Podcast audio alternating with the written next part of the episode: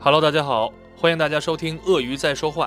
我们是一档专注于供应链金融及贸易的播客，我是主播光光，另外一位主播是我的老师邱奎然邱老师，也是新通宝里华东区的副总裁。每周我和邱老师都会进行一次一个小时左右的会谈，既是对我们一周真实工作的复盘，也是希望输出一些供应链金融领域的干货给到大家。内容通常会分成两期更新，敬请期待。首先，第一个，我觉得咱们可以先说一下这个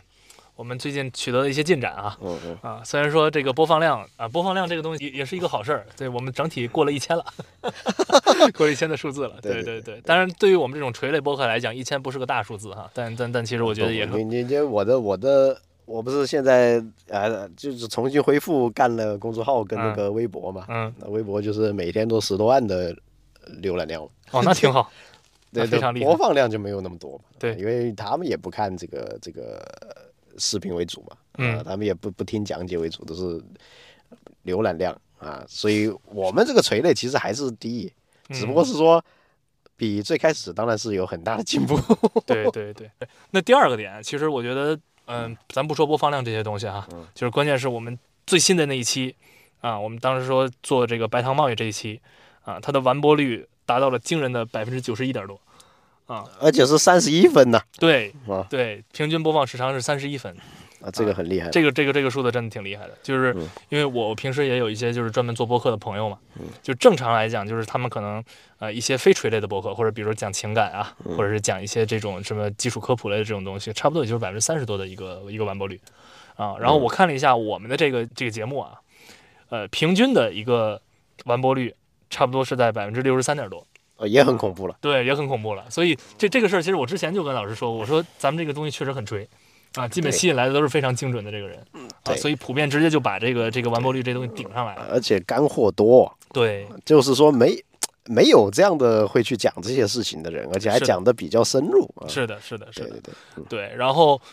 我是前几天就开始发现我们这个完播率，一开始我记得最低的时候是五十九点多，嗯然后开始蹭蹭蹭，这几天就一直往上涨，然后现在蹦到六十三点多，我还说这是。怎么回事？这是这是哪一期给我们带来这么多？嗯然后今天我一期一期的点进去看，然后发现哦，原来就是最新的一期。啊就就说大家其实对呃听这个供应链金融啊，嗯还有这个纯金融的东西，其实没有那么大的兴趣。嗯，但是对于这个呃实战的一些生意，呃他超级有兴趣。对啊，就对是好像是这么回事对啊。这一下子就是，我觉得就给了我们一个新的方向。啊 对，对对，所以从这一期开始，我觉得我们就可以就沿着这条路继续往下走，对嗯吧？每一期咱们就就聊一个一个话题，这个话题就是比如说某一个领域的一个实战就 OK 了，嗯嗯嗯，嗯对吧？好，那我们就话不多说，正式开始，好吧？那这一期我觉得第一个我先说一下，因为呃，这个上一期节目已已经是十二月初我们上传的了对，啊，这现在已经十二月这都快下旬了嗯啊。对对。对对对，这也差不多快半个月的时间没录了。对，因为啊我半半个月都在西 安嘛，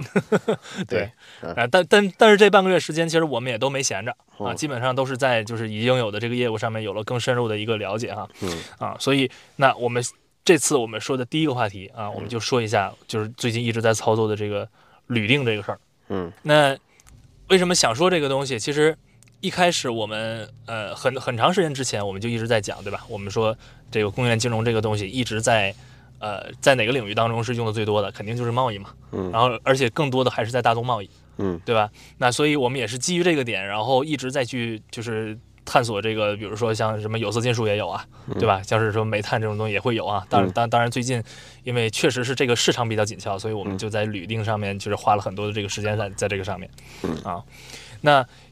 所以今天呢，也是想跟大家去聊，就是说，OK，我们整体梳理一遍铝锭这个就这件事情啊，这个这个这个大的市场是个什么样子，好吧？嗯啊，呃，首先。呃，我们说整个有色金属的这个行业，其实都属于是，就是我们说这个大宗贸易当中算单价很高的了对，啊，都算单价很高的。而且呢，普遍的这些就是这些这个有色金属都还算是原材料当中非常非常稀缺的，就很很紧俏的，对，非常非常紧但俏是的利一个润东西很低。对对对对，然后铝锭这个东西为什么最近最近我们就是在去做？一方面是有客户需求哈，另外一方面我们也是看到，就是就大的环境上来说，嗯这个包括俄乌战争，对吧？包括外面这些这样一个紧张的局势，对吧？其实对于这个铝的这个消耗这块儿，其实都属于是一个比较大的一个促进作用。十月底到十一月份就出了事了嘛，就哎拿不拿不到拿不到货嘛，这个对才的是就最关键的因素了。对的，对的，对对的，对嗯的啊，所以这块儿就一下子变得特别紧俏。嗯啊，我们现在遇到的问题就是什么？OK，你看啊，铝锭这个东西它分国内国外，嗯，对吧？国内国外，那正常的我们就说最基础的需求，比如说我做个旅馆儿，对吧？做个什么铝的那个那个嗯门窗嗯那个对门窗，就铝就那那当然那属于铝合金了，那属于是在下一层的了。对，对 对对，但是但是就是就是做这种非常基础基础的这种加工件儿，嗯啊，它其实对于这个这个这个铝锭本身其实都会有一些这这种需求。那普遍来源其实就两种，对嗯吧？一个是国内，一个是国外。那国内的话就是 A 零零嘛，我们说这个这个这个标准的一个国标，对吧？嗯然后呢，类比过去可能比如说一些俄罗斯那边他们叫做什么俄铝，对吧？它可能叫 A 七这样的一嗯型号嗯个型号。对对对，然后整个现在的市场是什么？就是国内的 A 零零，基本上你是找不到货的。嗯，啊，基本上你是找不到货的。就是呃，当然那些就是我们说厂家直签的那些，我们都不说了哈，我们就说能够流通到这个贸易市场上这种，嗯你基本上找不到一个。因为我们我们之前是供给侧改革嘛，嗯呐，啊，这对国这这这政策嘛，政策我政策完了以后就直接把这个这个产能直接砍掉了，然后对完了这种这这金属类型的有色金属的都是高污染，哎，对，所以对就对。砍掉了啊。对，嗯，所以这个供给侧这边基本上就你你你你就找不着货，嗯你能找着货的，尤其最近就是这个铝价本身也是在一个高位的这个高位震荡嘛，啊，嗯现在差不多一万八千九、一千一万八千七，差不多这个数，都属于高位震荡，比较贵的一个时候，嗯所以啊，这些这个铝的原材料这这边就啊，真的是卖家市场，哦，他说什么价就是什么价。嗯，然后呢，你会发现哦，他他正常，比如说给你来一个什么下浮力度，对吧？按照正常厂家价格，这下浮多少，这个价格你根本做不了。嗯啊，这个我随便加一，就随便加一点这个物流成本上去，完了，你你就你就一点一点钱一点赚头都没有。就是它就变成了贸易的通行的一种谈判方法，嗯就跟那个煤炭一样的嘛。嗯，那上来就是港口加下浮嘛，对对那实际上港口加下浮就不基本上不可能的嘛。对，然后你要要便宜的该你，然后又变成长协保供了嘛。 对，关但但是它关键的点是什么呢？哎就是厂家那边哈，它一般来讲是按生铁水去算。嗯，就比如这次我们我们拿到这个需求，人家厂家那边说，嗯呃，咱们关系好，对吧、o k 我就按照长江长江价我去收哦嗯嗯我们那时候还好奇呢，我说这个厂家为啥要按长江价收呢？嗯对吧？这东西没有价格优势啊。后来才理解到，就是现在基本上普遍的都是生铁水的做嗯法。啊，什么概念？就是说厂家想拿着原材料，他他去生产，对吧、o k 我就是在长江价上面我上浮多少钱。嗯啊，这件事情甚至延展到了什么？就是上海周边，咱嗯就说上海周边哈，上海周边的这些这些铝厂，嗯啊，铝锭厂什么的，这些厂子我去问价格都是长江价加一百，加一百五，嗯都是这样的价格去造出货，这是贸易公司哦，嗯对吧？那你想一想，就比如说我中间再哪怕我比如再加一个人，好吧，嗯那你到了厂家那边，那他他大概是什么样的一个价格，对吧？嗯嗯，啊，所以就直接导致就是说一说家人又违反了第一性原理。哎对，对，一说价钱就就对，所以为什么第一是人就不家行想要直签，对吧？嗯嗯对因为这个事儿说白了，直签上面我都没啥利润了，这不就是这么个事儿吗？嗯，对吧？然后那这是我们说 A 零零，嗯啊，一旦说我一旦涉及到说，比如说这个到了 A 七，对吧？就是俄铝这边，嗯啊，它的价格，它的下浮力度，这个价格确实就比较可观了，嗯啊，正常来说，其实你下浮个什么三个点，这种都是有可能的，嗯啊，外面普遍的价格，你比如你能谈到的比较可观的，下浮个这个也这都个这个这个这个谨慎一点啊啊，这个我可以逼掉，啊，逼掉好吧逼掉，啊这个我把它逼掉下浮嘟嘟嘟嘟嘟钱。 啊啊，下浮这个钱，嗯这个钱数我我我我基本上把它逼掉，好吧，啊。基本上这这种就是它那边的价格整体确实是要比较便宜的，哪怕算上它的这个什么海运啊、物流成本，或者是哪怕是这种，呃，陆运的成本，因为啊都它整体也低。因为他基本上他要现款现货啊，哎，对对对，俄俄的都是这样的嘛，啊对所以他叫俄嘛， 所以就就给那个进 进货的拿现货的人，他制造了很大的难度嘛，俄的都是这样的嘛，对的，对，对的嗯，它就是我我们看到了几个点哈，一个是说现买现货，这个说白了交易方式不好嘛，嗯对吧？风险很高嗯。那另外这一资个金量又非常大嘛，你对几千吨就就就可能就上亿了。对啊，对，然后另外一个是什么？你就是作为作为俄罗斯这边嗯，它本身铝业这边就是处在一个被制裁的状态当中嗯啊。我们前段时间有一个就是比较深入的这个号，甚至在在提什么，就是说俄罗斯铝业那边面临重大的打击嗯啊，就是它它的利润都养不活它自己， 嗯，就就就而是且它只它只能卖我们，对对，它它不能往欧洲销，很多对的时候是这样的。对的对的对，啊，反正就会有这样的问题。嗯，但是呢，普遍的我们说这个国内的这个这些呃铝制片厂哈、嗯它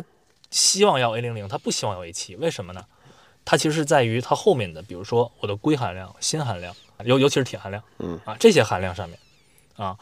那 A 零零普遍来讲，它的铁含量、锌含量这些它都能接受，嗯，但是就说这种基础的这些东西，有些时候 A 七的这种铝锭它都是没有办法满足的，嗯就像我们最近在在对的这一波就是啊，我们因为实在找不到 A 零零，OK，我找了一波 A 七，嗯啊 A 七，但是他他就说，哎呦，这个我们的这个锌含量和这个硅含量超了，嗯这个他们就要不了，嗯啊，而且普遍会告诉我们一个事儿是是什么呢？就是说 A 七最大的一个问题就是它每一批次它的这个含量都不同，嗯啊，它的含量都不同，经常有有就是说，哎，这一批够了，没问题，嗯但是下一批又不行了，啊对，对吧？这是呃大宗的大宗的问题，啊嗯对有很多的大宗产品它有都有这样的问题，呃是的，什么甚至是抽检不过关了，哎，对对对啊，人家人家签了以后拒收，你 这是的，对吧？啊，是的，这种标品嗯就是说还算是一些标品的，就是他比较认这个检验报告的，嗯有一些他不认的，你比如像煤很多就不认的嘛，嗯，他到了货以后他只抽检一下嘛，不行你就不行了嘛，对，那你作为贸易公司，对吧？你这其实中间你就你就如果你要是说我单纯把只把它吃下来，这就是对一个巨大的风险。对，而且就是这是做贸易的倒闭风险了，他他他他嗯，他都不是说小风险赔钱风险，他是直接因为这种这种事情就是直接就会倒闭的，因为你的你的利润可能只有百分之一哎，百分之三，嗯啊，你这个做了三十单你还回不来的，对你就直接倒闭风险完了，是的，是的，是的，所以这个风险就真的是非常巨大。嗯啊，所以当然，当然这这是我们前面我们我们先说货的这个层面，嗯对吧？那你除了这个货的层面以外，其实还有一些什么其他的这种这种这种风险点是什么？就是交易里面的风险。那首先第一，你要如何保证这个货是真实存在的？嗯又回到了这个最最原始的这个问题， 对吧？对货是真实存在的。那像我们我我们现在在做的这些东西，真的就是你要派人到厂子里面去看货全拿，你要先你要先去定，定完之后你嗯才才能，比如说出合同也好，谈价格也好，那些都是后话。这个里面一一一下子就涉及到很多的一个、这个一个前期的一个成本。嗯呃，对对对，这这钱成本是也不高吧？它相对于来，相对于我做保理来说，那是、啊那是相当不高了啊，相对于你在对谈一个大生意，你这个前期费用太高了。对的，啊，这个的其实不是说前期成本，而是说，呃，就是把它做扎实啊，嗯要要要有人去尽调，而且这个尽调也不也不是太复杂，但它确实就是要去嘛，嗯，就是对要天天在外面跑嘛，对。啊，就这么回事。而且这个里面还有一个什么事儿呢？就是你知道，就是铝锭这个东西啊，嗯往往流能够流通到贸易市场上的这些锭，嗯它不是厂子里面直接生产出来，比如说被谁扣下来啊，或者是怎么样，就就大家喜闻乐见的这种，不是的嗯嗯嗯啊，它往往是什么呢？比如说是一些重容锭嗯嗯啊，或者说。呃，对，但是重容锭这种就属于是，比如说某一些铝废，嗯啊，一些一些微废里面，我提炼提提取出来，然啊后再这去这做个利润很高啊对，或者是比如说我现在就是俄铝没问题，嗯啊，但是我是在俄铝呃里面，其实进来的不是不不是不是铝锭，我进来的其实是那个铝铝矾粉嗯嗯啊，嗯就从这里面再去提炼，啊，所以你会发现，OK，那如果是这样的话，就又涉及到一个专业的部分，就是为什么你人要过去看，嗯，除了看物权、是看货权这些东西以外，还要看你货还要对你还要关注清楚这个货是怎么来的，嗯，你只有知道了这个东西，你才能说哦，我知道它的来龙去脉，嗯好。我才知道说，OK，这个定是不是能够符合我的要求，是不是能符合我下家的要求？嗯又是土象的扎 实。哎，对对 对，你对那那你说你如果没有接触过这事儿，能能能怎么搞？我我实际上都是不懂的，一定是这个光总比我懂多了。啊、对对对，我对这个产业产产业完全不懂啊，完全不懂。我也也不是做这个的，对。嗯，但是这个光总对铝的就非常的有兴趣啊，非常的有兴趣，因为我命格里两个心 金嘛，两个口在这儿，对对 对，一下他就非常有理解兴了，趣。而且我是认为什么呢？我觉得整个有色，你比如像嗯呃，上海这边那个宝山铁三路嘛，嗯又是宝山又是铁三路嘛，嗯它不是呃十几个壳嘛，它做钢材贸易都能做到四五十个亿嘛，嗯就这种也是都认识的，嗯啊，那么有色这一块的量是非常大的，嗯它的这个金。就是这个营营业额非常大，但它的这个利润呢非常非常微薄，嗯，所是以在我看来，呃，毕竟我是一个这个不太成熟的个人投资人，是吧？天使投资人， 所以往往会觉得这个生意要有比较充足的利润，你才可以扛住风险嘛，嗯对吧？从我的前面的一些这个个人经历，大家就很明显的可以知道这一点。嗯那么但是有色，呃，我觉得包括煤炭，嗯它的这种利润都完全跟它的风险不成正比，嗯，对这个的，风险太高了。对的，啊，太高太高了，就是你这个你这个上亿的资金进去，你可能就白忙一场，哎，这就是一个非常严重的问题啊！所以在这个节目里面，肯定是要奉劝各位听众，这 些东西对的风险太高，不要随意随意触碰，你听个乐吧。对的，对的。正好说到这个点，也想说一下，就是关于铝的另外一个层面的嗯这个事情，就是因为它的利润很薄，嗯所以很多人就开始动了歪脑筋，嗯动了歪路子，嗯什么歪路子？嗯啊，我们说票货分离嗯，啊，说白了，就我们不说细节了，你细节那些东西大家在网上应该能也能查得到啊。嗯这这查不到，我可以找我们线下对交流啊。对，可以找我们线下交流，对对对。 但对可以反正说线下简单交流说，对对吧？这个东西就是偷税漏税嘛，嗯对吧？就是其实就是偷税漏税的这种方式去做嘛，不不能讲这么严重，这就是不不合理的、不合理甚哎至不合理违不合法的法方对甚至方违式法的嘛方法对对对，对对对，其实在用这种方法去做，嗯啊，那这个里面其实就会，就它直接影响到的是什么？就是整个这个行业当中，嗯啊，有很大一个比例的人都在这么操作，嗯啊，因为只有这么操作，它才能挤出利润空间，嗯它才能就是比如说他告诉你说我的下浮力度会很可观，嗯啊，但这件事情也直接反过来，就是因为有些人吃过亏，嗯，所以这些真正做成过事儿的人，他会就是说他会觉得下浮力度太多就出了问题对嘛。嗯，因为它不符合市场规律。这是我我这是我对客户亲亲自跟我说的，他对说你这个东西不符合市场规律，那不行，那这事儿我也我也不敢干，嗯，对吧？啊，但是。我我我后来后面又打探了一下，嗯说这个东西，你说那它如果是这个样子，那除了我们说骗这个层面以外，到底有没有人会要？嗯其实也会有人肯定会有人要的、哎啊。也会有人要啊，我又要说这个拼多多的这个消费降级浪潮了，你只要够便宜，总要总会有人要。是的，是的，而且这个里面呢，他还跟我提了一个点什么点呢？嗯就是，呃，这个可能老师更清楚啊，就是某些这个地区，嗯他对于进项发票这个东西，他其实看的没有那么严。呃，这个这个这个也不在节目里面说太多了，啊啊啊这个也不用说太多这个呃对对对对对对对但是你做生意做久了，这个这个东西是一个呃多多少少都知道嘛，哎，只对是，说这个完全认不认识的问题嘛。啊，总而言之就是呢，他因为比如说这个进进项发票看的不严，对吧？嗯所以就是他能够接受一定的这种风险成本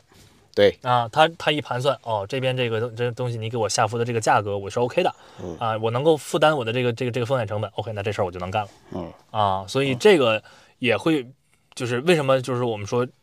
这个东西它能长期存在，嗯我们说票货分离这种方式它能长期存在啊，其实也是因为它确实是有市场的需求，它不是一个单纯的一个骗局啊，所本以就是有好有坏，哎对对，有好有坏，有有它也它也有有真实的有应真用的场景，嗯所以它才能长期的去发展下来。对对对对，这是一个方面，嗯另外一个方面就是你开始说的这个，